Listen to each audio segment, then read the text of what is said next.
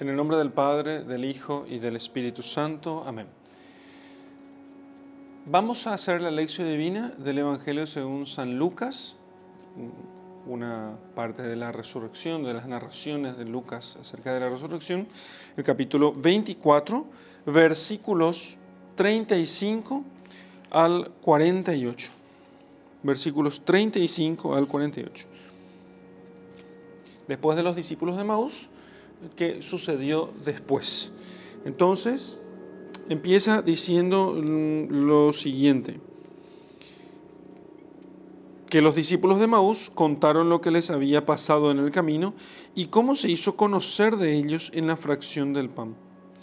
Aún estaban hablando de esto cuando él mismo, Jesús, se puso en medio de ellos diciendo, paz a vosotros. Mas ellos, turbados y atemorizados, creían ver un espíritu. Él entonces les dijo, ¿por qué estáis turbados? ¿Y por qué se levantan dudas en vuestros corazones? Mirad mis manos y mis pies, soy yo mismo. Palpadme y ved que un espíritu no tiene carne ni huesos, como veis que yo tengo.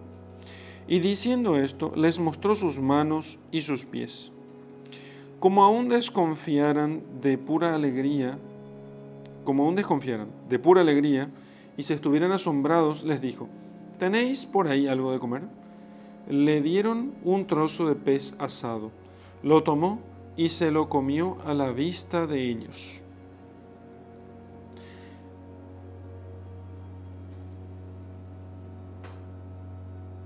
Después les dijo, esto es aquello que yo os decía cuando estaba todavía con vosotros, que es necesario que todo lo que está escrito acerca de mí en la ley de Moisés, en los profetas y en los salmos se cumpla.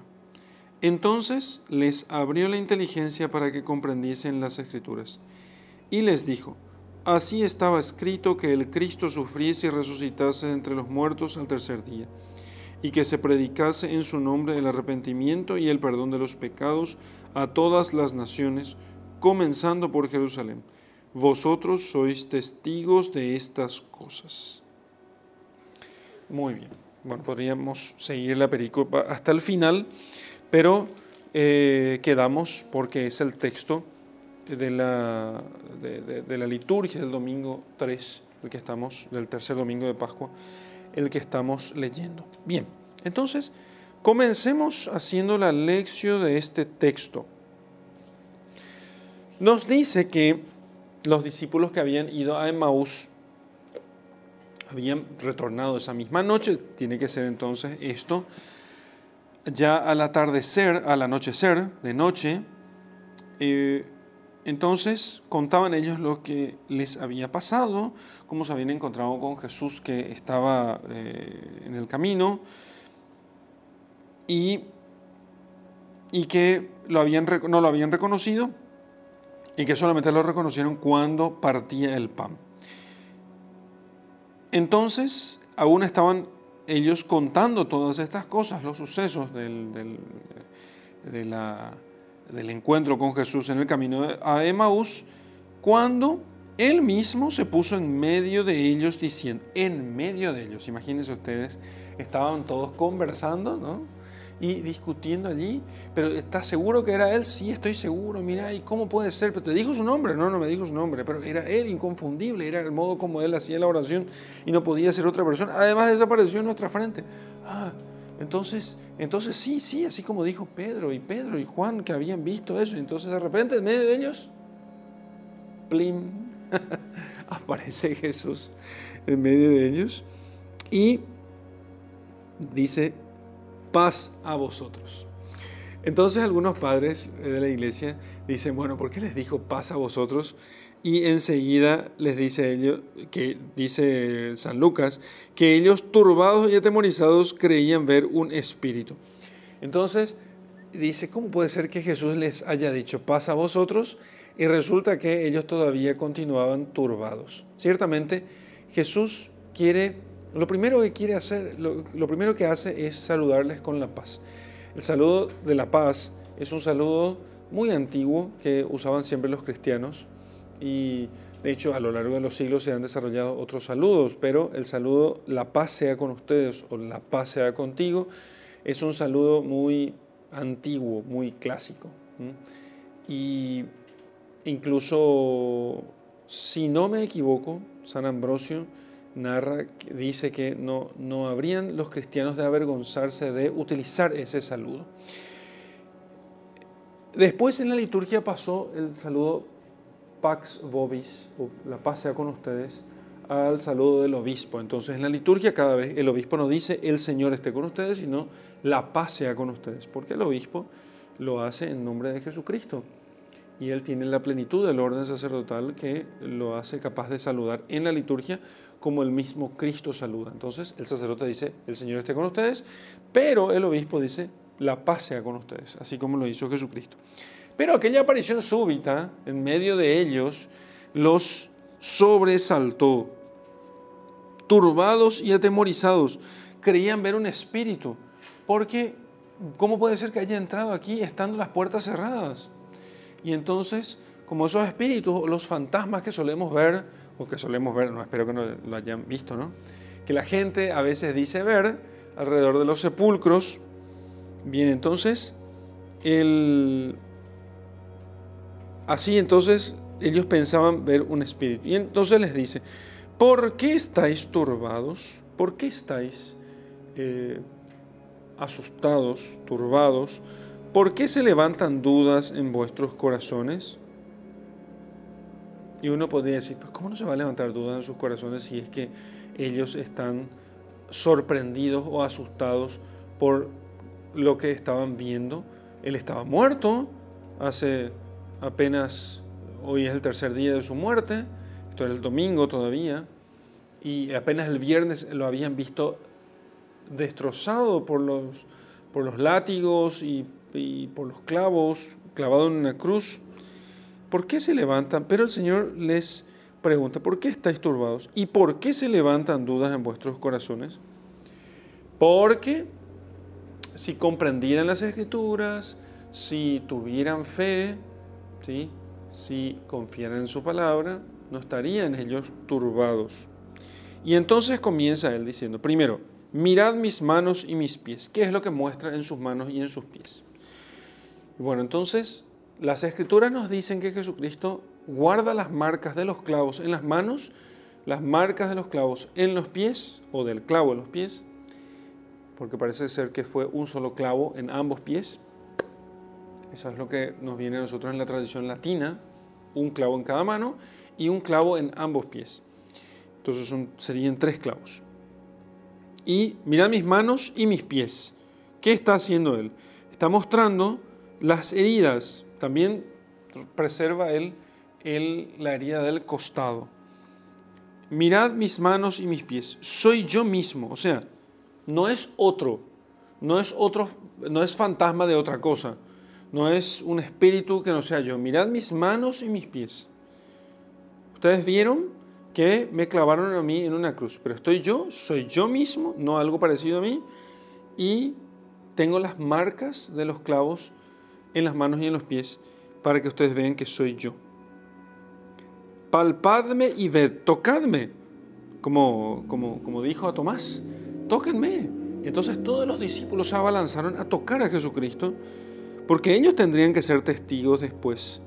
Palpadme y ved que un espíritu no tiene carne ni huesos, como veis que yo tengo.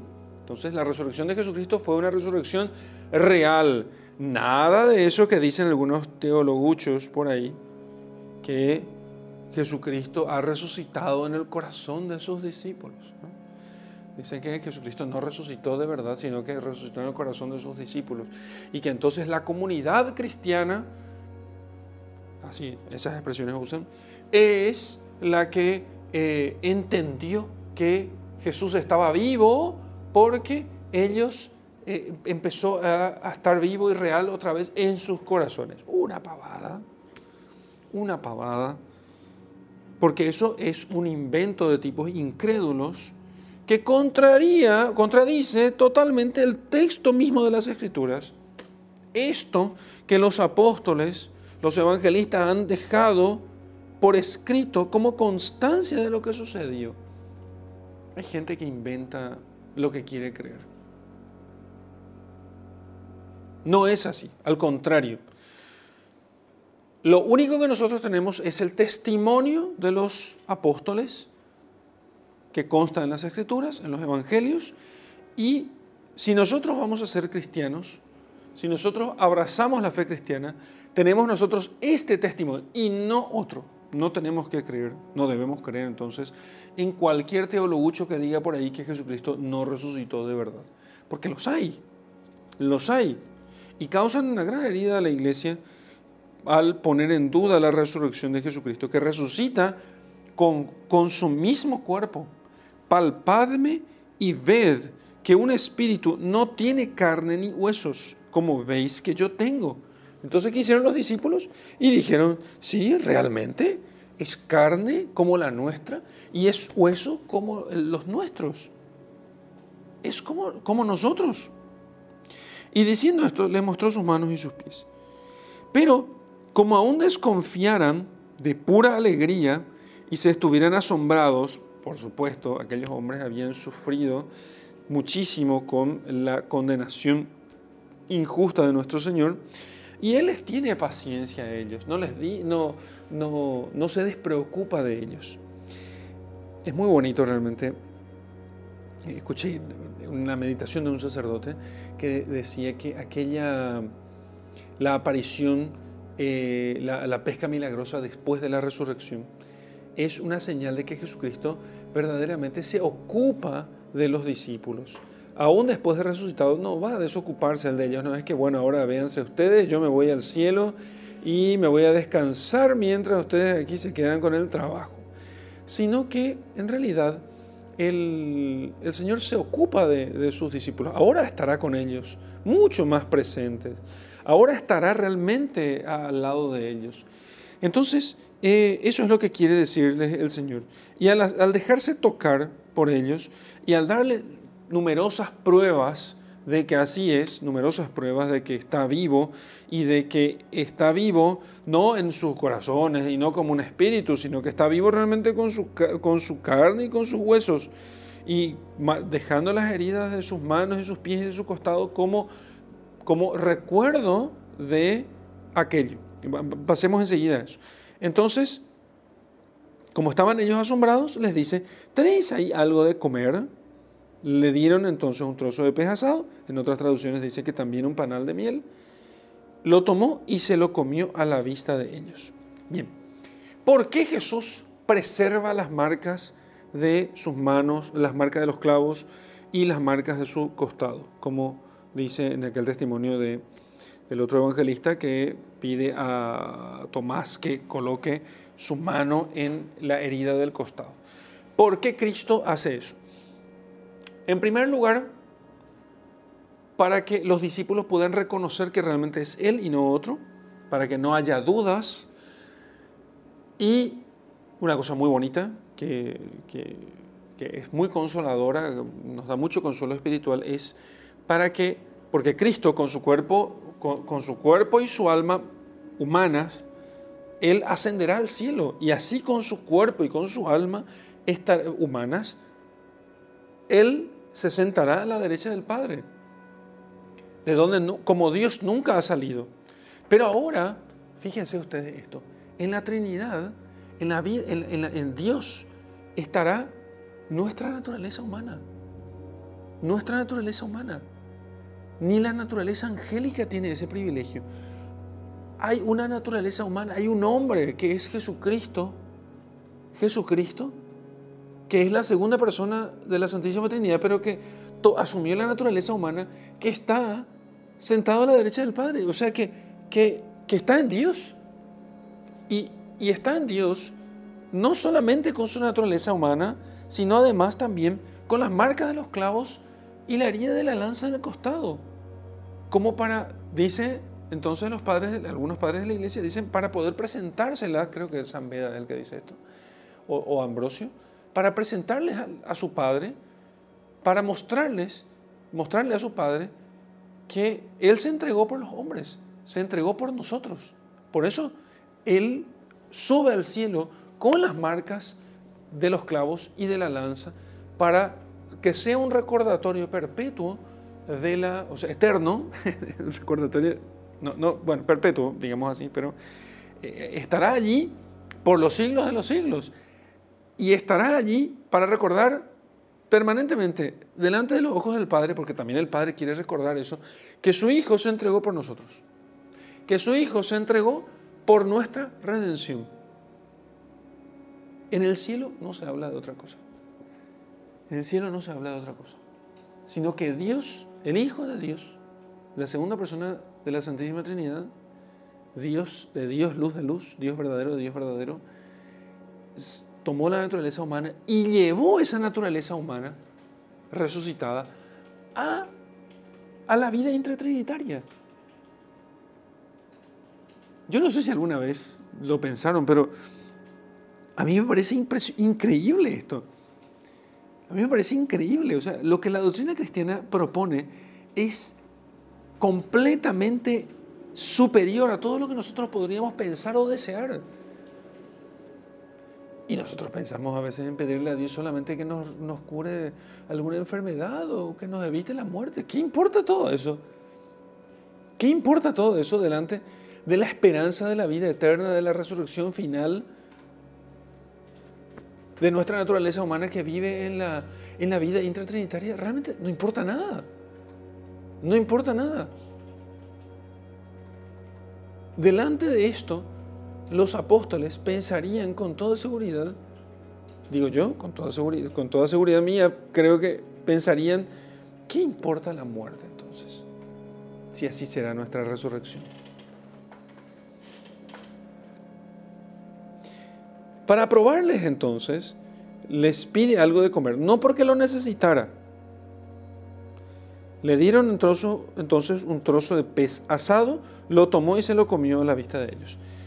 Aquí hay un símbolo del pez asado y el panal de miel. En la Pascua, primero el panal de miel explico. En algunas traducciones van a encontrar entonces el, un trozo de pez asado y un panal de miel. Los, eh, el Antiguo Testamento era todavía hierbas amargas, porque en la Pascua se comía con el Cordero Pascual hierbas amargas. Pero una vez que pasó la Pascua y Cristo pasó de la muerte a la vida, venciendo a la muerte, eh, entonces Él ya no come con sus discípulos hierbas amargas, ahora come el panal de miel, porque ahora entonces aquello que era amargo en nuestro paladar, la ley, pasa a ser dulce ahora, porque esa ley ya no está allí con su sola fuerza coercitiva, la ley, sino que ahora rige el amor.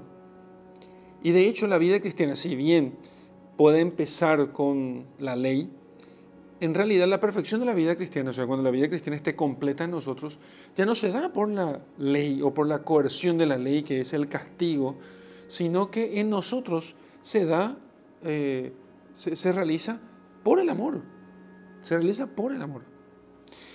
Y el pez asado, miren, entonces, ¿qué es un pez?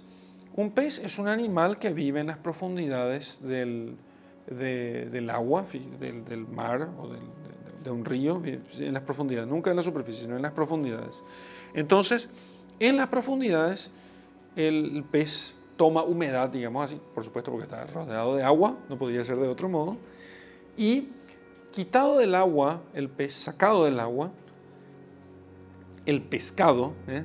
el pez sacado del agua es un pescado, tiene un olor eh, desagradable. ¿eh? Basta que váyanse a cualquier tienda donde se vende pescado y entonces sabrán ustedes que tiene un olor nauseabundo. ¿sí? Para poder hacer que este olor, para que pierda este olor, entonces yo tengo que pasarlo por el fuego.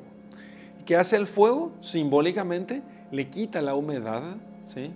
le quita la humedad seca el fuego entonces lo que hace es separar la carne del el, proceso de la cocción, lo que hace es separa el agua del, de, la carne. Entonces seca la carne. seca controladamente, por supuesto, pero lo que el fuego lo que hace es separar, porque la función del fuego es separar. Entonces, el pez asado se le quita el exceso de humedad, digamos así, y entonces queda, eh, que, queda así comestible y queda un alimento palatable, agradable, eh, consumible. ¿eh? Podemos consumir este, queda una cosa alimenticia. Así también es el hombre que al caer de su estado original, en el pecado, en, su, el estado de pecado, entonces él cae a las profundidades del mar, ¿sí? ese mar sobre el cual Cristo camina. Y entonces el pecado le deja en un estado nauseabundo, tiene mal olor, digamos así. ¿sí? Entonces el pecado hace que nosotros tengamos mal olor, pero al pasar por el fuego de la... Eh, de, la resurrección. Al pasar por el fuego de la resurrección, el fuego lo que hace es purificar en nosotros eso. Por eso, un símbolo del bautismo, no es, si bien el bautismo se produce con agua, el, un símbolo del bautismo es la llama del cirio. La llama del cirio. Ese es un símbolo del bautismo. Así entonces, Cristo lo que hace, el al consumir el trozo de pez asado es con ello simbolizar proféticamente nuestra, nuestro paso del pecado a la vida a través del fuego de la purificación de la gracia. La gracia nos purifica, esa gracia que es una participación en la resurrección de Jesucristo, la resurrección nos purifica a nosotros. Bien, después les dijo, esto es aquello que yo os decía cuando estaba todavía con vosotros, que es necesario que todo lo que está escrito acerca de mí en la ley de Moisés, en los profetas y en los salmos se cumpla. O sea, todo el Antiguo Testamento lo que hace es anunciar todo esto. ¿Y qué es lo que dice acerca de él? Les abre entonces la inteligencia para que comprendiesen las escrituras y les dijo, así estaba escrito en Moisés, en los profetas y en los salmos, cuando hablamos de la ley de Moisés, hablamos del Pentateuco, ¿sí? o sea, los cinco primeros libros de la Sagrada Escritura, que terminan con la, narración de la ley. Después tenemos los profetas, después tenemos los libros históricos, los salmos, pero todo aquello es figura de Jesucristo, todo aquello habla de Jesucristo. Y entonces ahí les abre la inteligencia explicándoles y sobre todo con su gracia, porque la comprensión de la Sagrada Escritura no es un simple ejercicio, mm, ejercicio de, exégesis eh, sin la luz del Espíritu Santo. Dios tiene que iluminarnos a nosotros con la fe. Solamente con la fe, que es un cierto conocimiento superior a nuestro conocimiento puramente intelectual, racional, es un conocimiento dado por Dios, ¿sí? también es un acto humano, pero fundamentalmente es un don de Dios. Entonces les abre la, inteligencia a ellos y le dice así que estaba escrito, que el Cristo sufriese y resucitase entre los muertos al tercer día. Y algo que todavía no se hizo y que se va a hacer a partir de ahora es que se predicase en su nombre el arrepentimiento y el perdón de los pecados a todas las naciones, comenzando por Jerusalén. Entonces les dice, bueno, aquí, hasta aquí, ustedes tienen que entender que todo lo que sucedió es lo que tenía que haber sucedido. Que el Cristo padeciera y resucitara al tercer día. Muy bien, acaba de suceder esto delante de ustedes. Pero esto no se acaba aquí. Sino que ahora ustedes son testigos, ustedes son los testigos de estas cosas.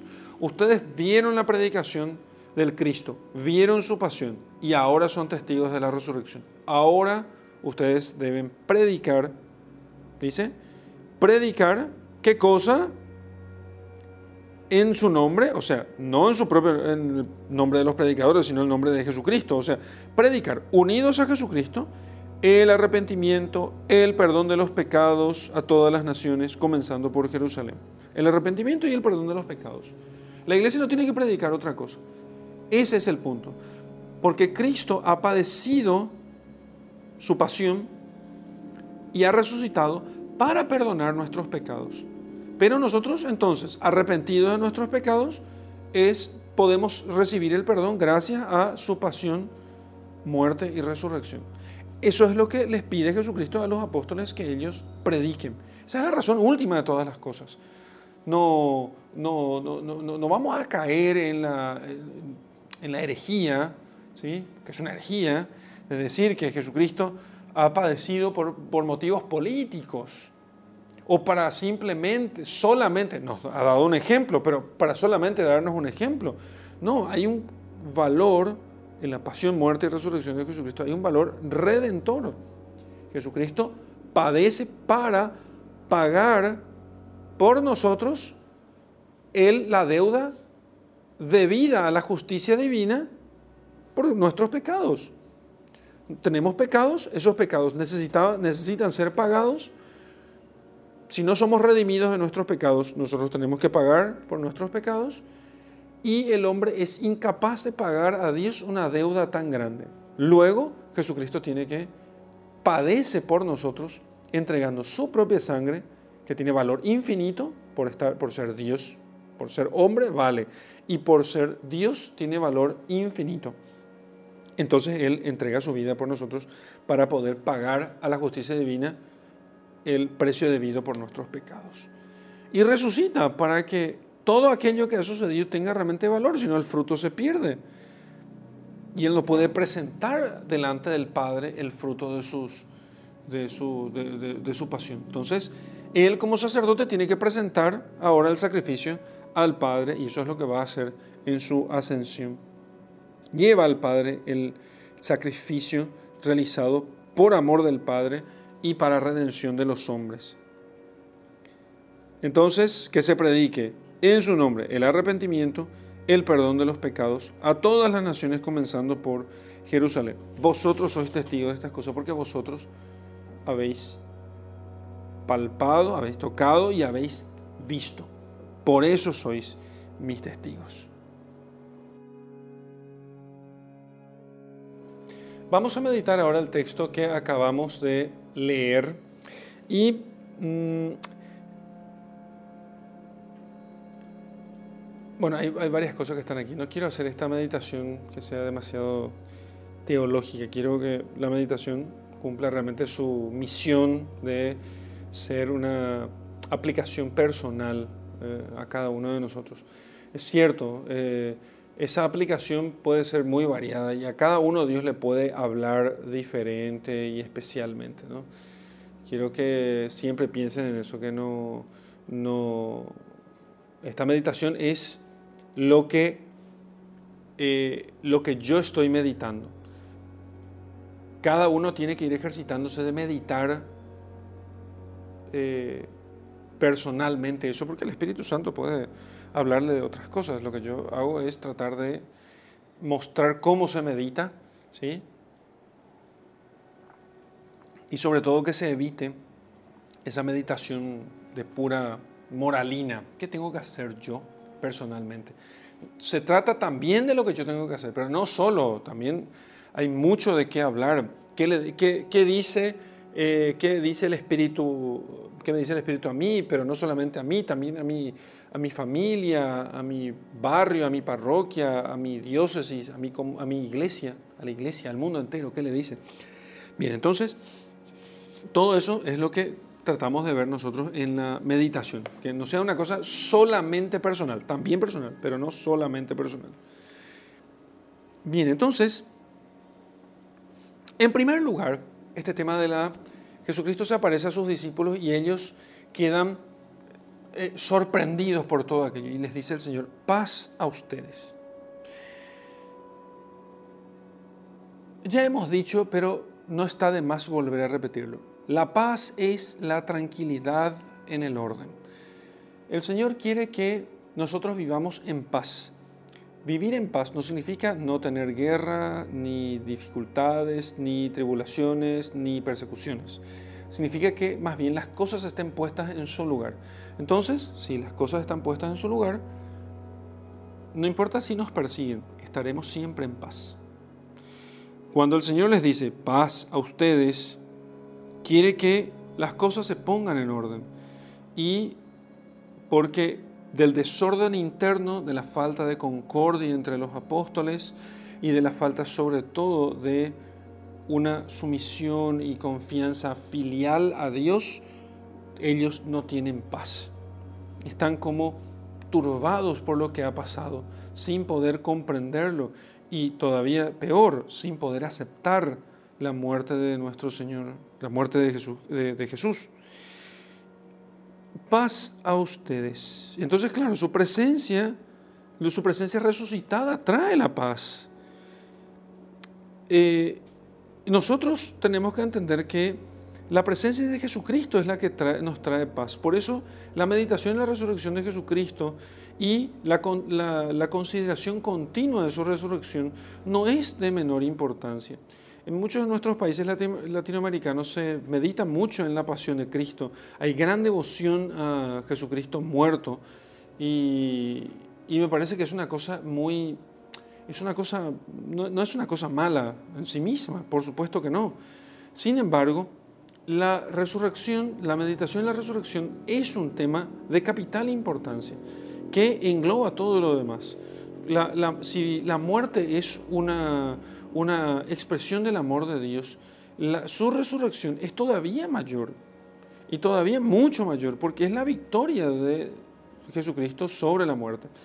Es cierto, esto se vino meditando mucho en los últimos decenios en la iglesia, a veces de formas, con formas poco, digamos así, poco apropiadas, poco, un poco desproporcionales. Entonces algunos sacerdotes en sus parroquias, en vez de colocar un crucifijo, colocan un Cristo resucitado y dicen, no, Jesús ya resucitó. Es cierto que Jesús ya resucitó, es cierto. No es que no sea cierto eso, pero no se trata de... Jesucristo resucitado aparece con las marcas de sus clavos, de los clavos y de la lanza. Y entonces Él quiere que nosotros lo abracemos con su cruz, con sus heridas, con esas heridas con las cuales Él quiere recordarnos o llamarnos la atención sobre esto de que no olvidemos su cruz, pero que Él realmente ha vencido sobre la muerte y el dolor. Ha vencido y también nosotros estamos llamados a vencer. Que no se turbe nuestro corazón. Que enfrentemos el dolor y la dificultad con, con, valentía, con fe. Enfrentar el dolor, la tribulación, la dificultad con fe significa que nosotros esperamos lo mejor y si pasa lo peor, sabemos que el Señor nos resucitará. Entonces enfrentamos con esperanza. La cosa está, entonces está en orden, ponemos a Dios en primer lugar dejando que la cosa se desarrolle o nuestra historia se desarrolle conforme el plan que Dios tiene para nosotros, que incluye también la muerte, que puede incluir también la muerte, pero una muerte que será superada por la resurrección. Paz a vosotros. Entonces, toda este, este, esta, esta escena donde el Señor se deja tocar por sus discípulos, nosotros hemos de trasladarnos allí para tocar también a Jesucristo.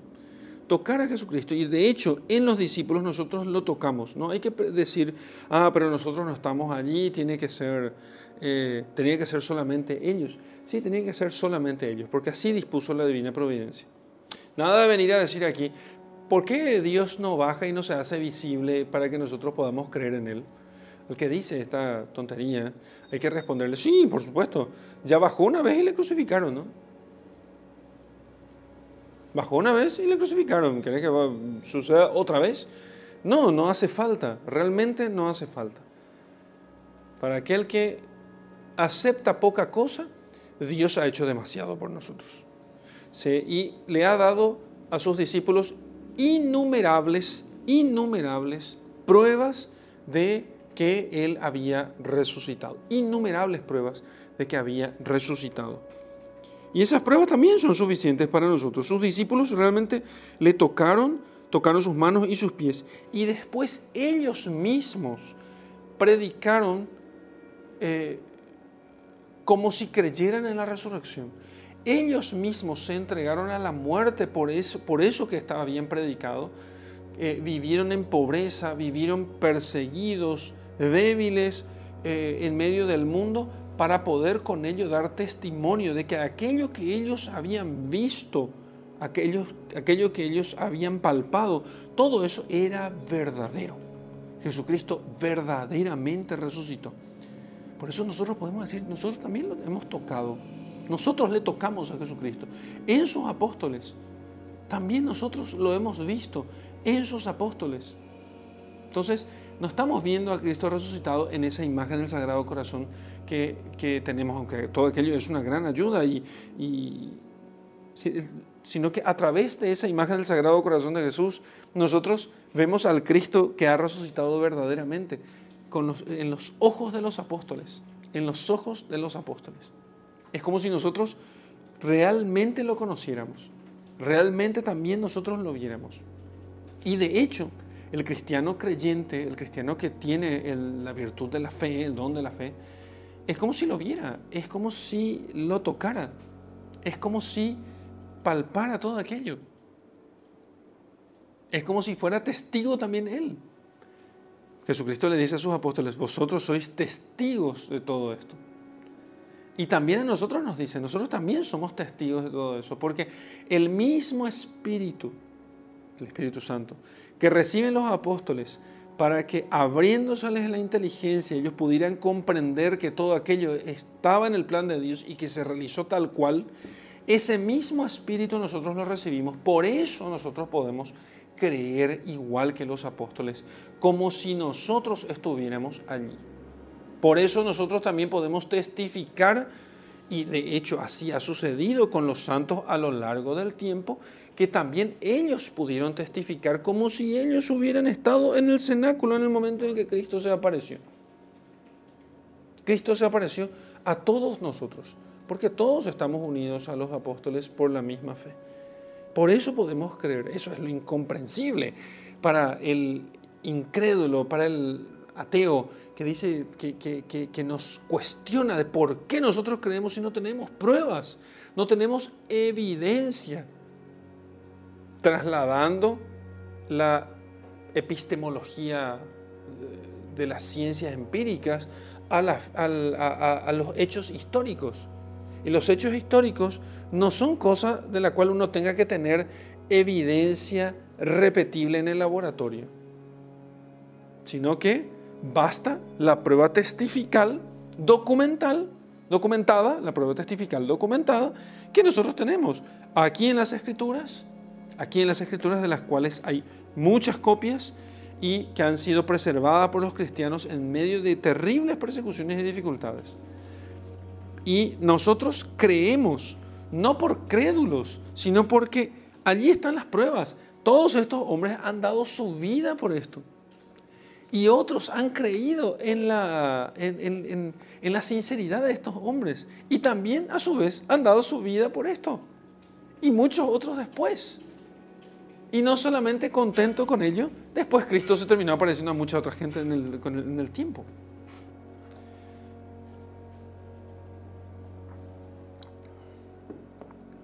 Hay por ahí sacerdotes, algunos de gran importancia en la iglesia eclesiástica, que dicen que, y no dudo que también algunos obispos lamentablemente piensen lo mismo, que nosotros no tenemos una, no, no había grabadoras para poder grabar lo que dijo Jesucristo y por tanto nosotros no sabemos realmente si esto, esto que tenemos en las escrituras es lo que dijo Jesús.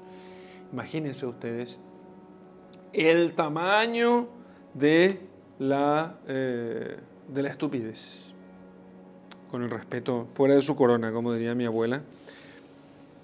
Entonces, fuera de su corona, el tamaño de la estupidez que acaba de decir.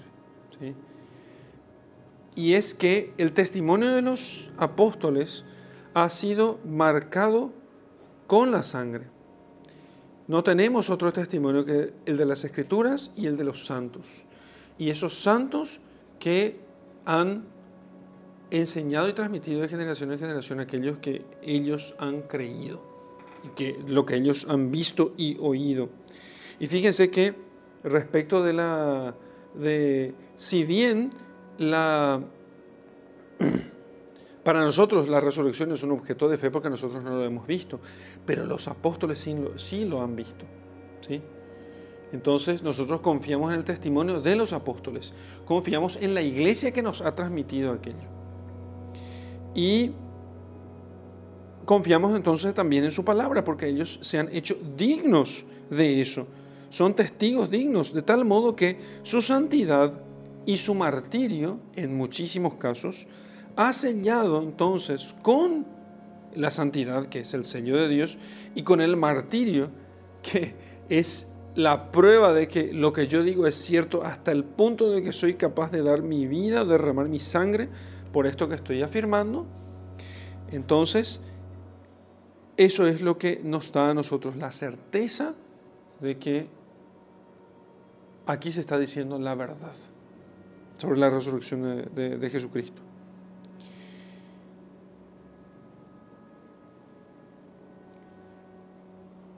Cuando nosotros resucitemos, se tiene que meditar en esto, siempre, siempre, siempre, siempre. Este, este, este es el momento de hacerlo. No tengamos miedo de perder la vida por Jesucristo. No tengamos miedo de perder la vida por Jesucristo. Porque el que pierda su vida, ese la guardará o ese la encontrará. El que quiera guardar su vida, ese la perderá. Y Jesucristo nos da el ejemplo. Él perdió su vida por el Padre, nosotros perderemos nuestra vida por Jesucristo. Él perdió la vida por el Padre y Él la recuperó, la guardó para la vida eterna. Ya no puede perder su vida Él ya no puede ser muerto, ya no puede ser vencido nuevamente por la muerte una segunda vez. Una sola vez la muerte intentará devorarlo, pero la presa es demasiado grande y creció dentro de la muerte y la hizo estallar, ¿eh? la hizo explotar. Así también nosotros los cristianos dejamos que cuando llegue el momento la muerte nos devore. Aceptamos que la muerte nos devore, pero luego Jesucristo nos hará resucitar a nosotros y la muerte estallará, explotará. Y entonces ya no podrá devorarnos, ya no podrá quitarnos la existencia. Así que entonces nosotros tenemos el, cristiano que entiende estas cosas, que tiene fe en estas cosas, no tiene temor a la muerte. No para hacer cualquier cosa, porque eh, los, los mononeuronales, los que tienen una sola neurona siempre van a terminar pensando que cuando uno dice no hay que tener miedo a la muerte, significa que uno va a ser temerario y se va a arriesgar a cualquier cosa. No. Cuando decimos que no hay que tener miedo a la muerte, estamos diciendo al cristiano que tiene que pensar si ayuda a un necesitado o no, si eh, va a misa o no, si profesa su fe o no, aún cuando haya riesgo para su vida. Claro que lo tiene que hacer, aunque haya riesgo para su vida. Es cierto que el Señor, que la iglesia siempre nos ha pedido a nosotros que nosotros, claro, hay que preservar la vida eh, en todo lo que sea posible, pero cuando se dan las circunstancias, cuando se nos pone a nosotros entre elegir entre Jesucristo, entre Dios y nuestra vida, Dios. Cuando se nos pone a nosotros en esa, en esa, en, esa elección entre Dios y la vida, Dios. Jesucristo también cuando quisieron matarle y no había llegado todavía su hora, varias veces huyó, se escondió, ya no aparecía públicamente, hasta que llegue su hora. Pero llegado su hora, y cuando le ponen a elegir entre Dios y su vida, elige al Padre. Jesucristo elige al Padre. ¿Por qué? Porque Jesucristo sabe que será resucitado, aunque todo aquello sería terriblemente doloroso y un gran sufrimiento, sabe que su Padre lo resucitará, le devolverá la vida. Y nosotros también sabemos, sabemos por la promesa de Jesucristo, sabemos porque de esa promesa está llena las Sagradas Escrituras. No es que no sabemos si vamos a resucitar, sabemos que vamos a resucitar. Por eso, cuando se dé la circunstancia de elegir entre Dios y nuestra vida mortal, elegiremos a Dios y perderemos nuestra vida mortal. Yo sé que es fácil decirlo y difícil hacerlo, pero si lo meditamos siempre, el Señor nos dará a nosotros las fuerzas para que podamos nosotros hacerlo. Cuando nosotros resucitemos, ¿cómo será nuestro cuerpo? Y será sutil, no como los fantasmas o los espíritus, sino será sutil en tanto que, como dice el padre Manuel Carreira, ya fallecido, un jesuita muy sabio, español, eh, si ahora el espíritu está, de en cierto modo, limitado por las leyes de la materia, luego de la resurrección, la materia, el cuerpo, estará, eh, obedecerá o se someterá a las leyes del espíritu. ¿sí?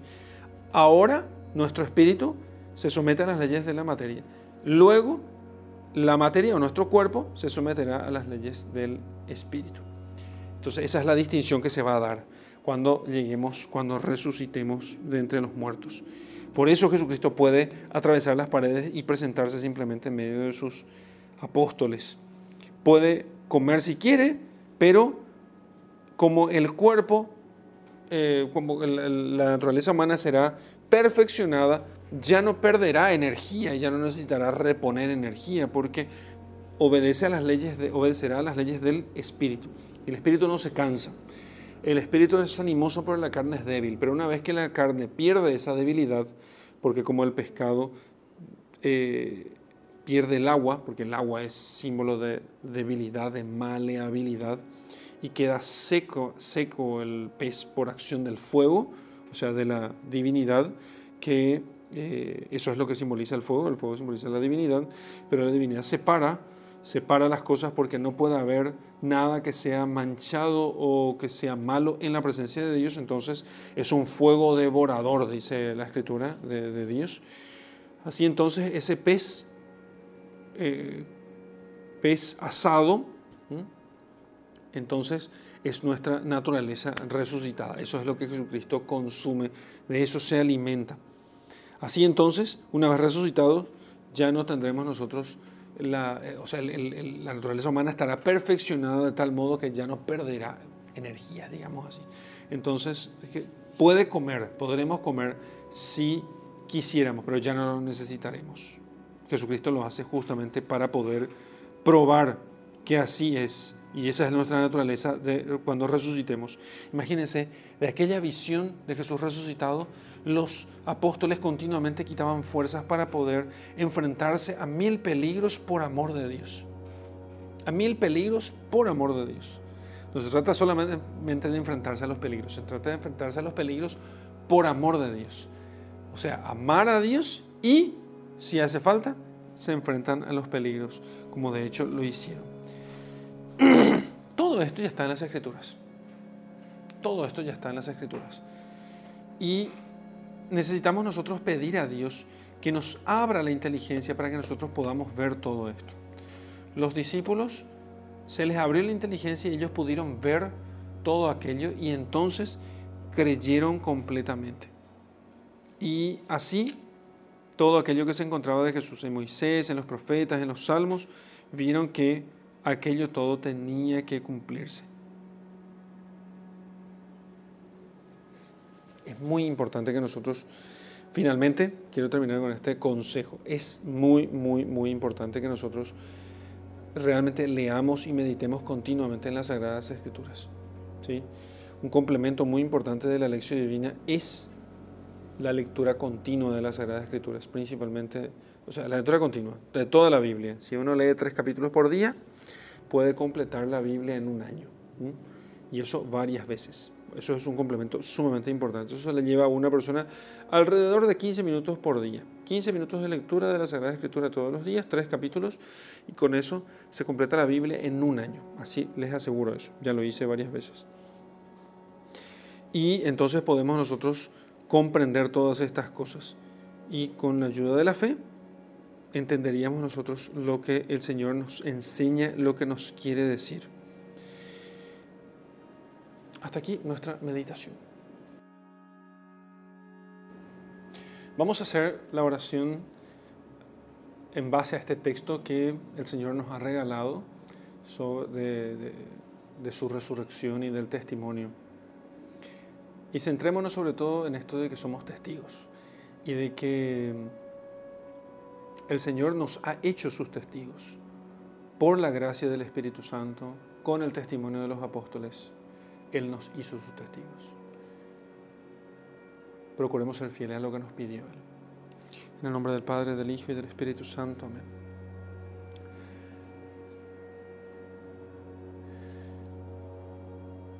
Señor, tú sabes, creo Señor, pero aumenta mi fe.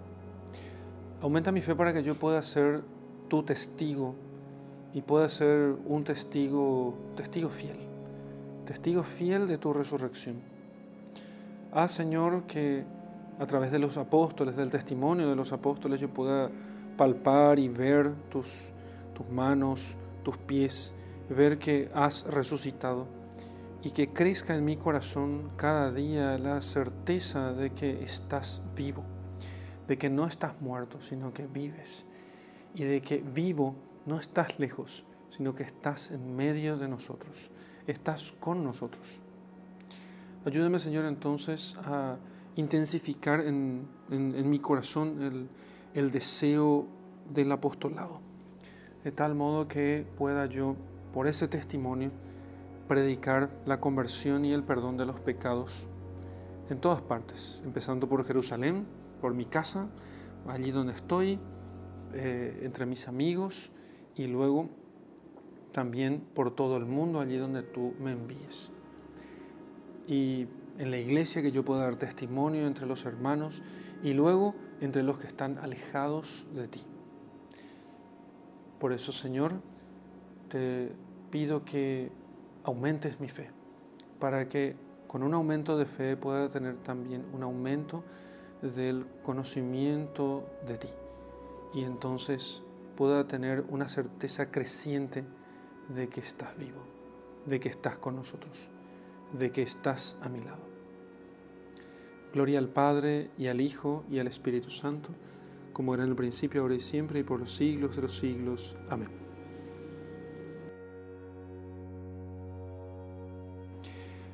En la contemplación vamos a hacer, bueno, alguno ya se habrá imaginado, quien nos acompaña en estas lecciones divinas eh, desde hace mucho tiempo, lo que vamos a hacer es estar, volver a leer el texto, estar en medio de los apóstoles, con ellos, en el círculo con ellos, y escuchar sus discusiones, su incredulidad, escuchar eh, sus dudas, y luego ver cómo Cristo se aparece en medio de una luz, allí donde están ellos, y luego les dice, te dice, paz a ustedes, paz a vosotros.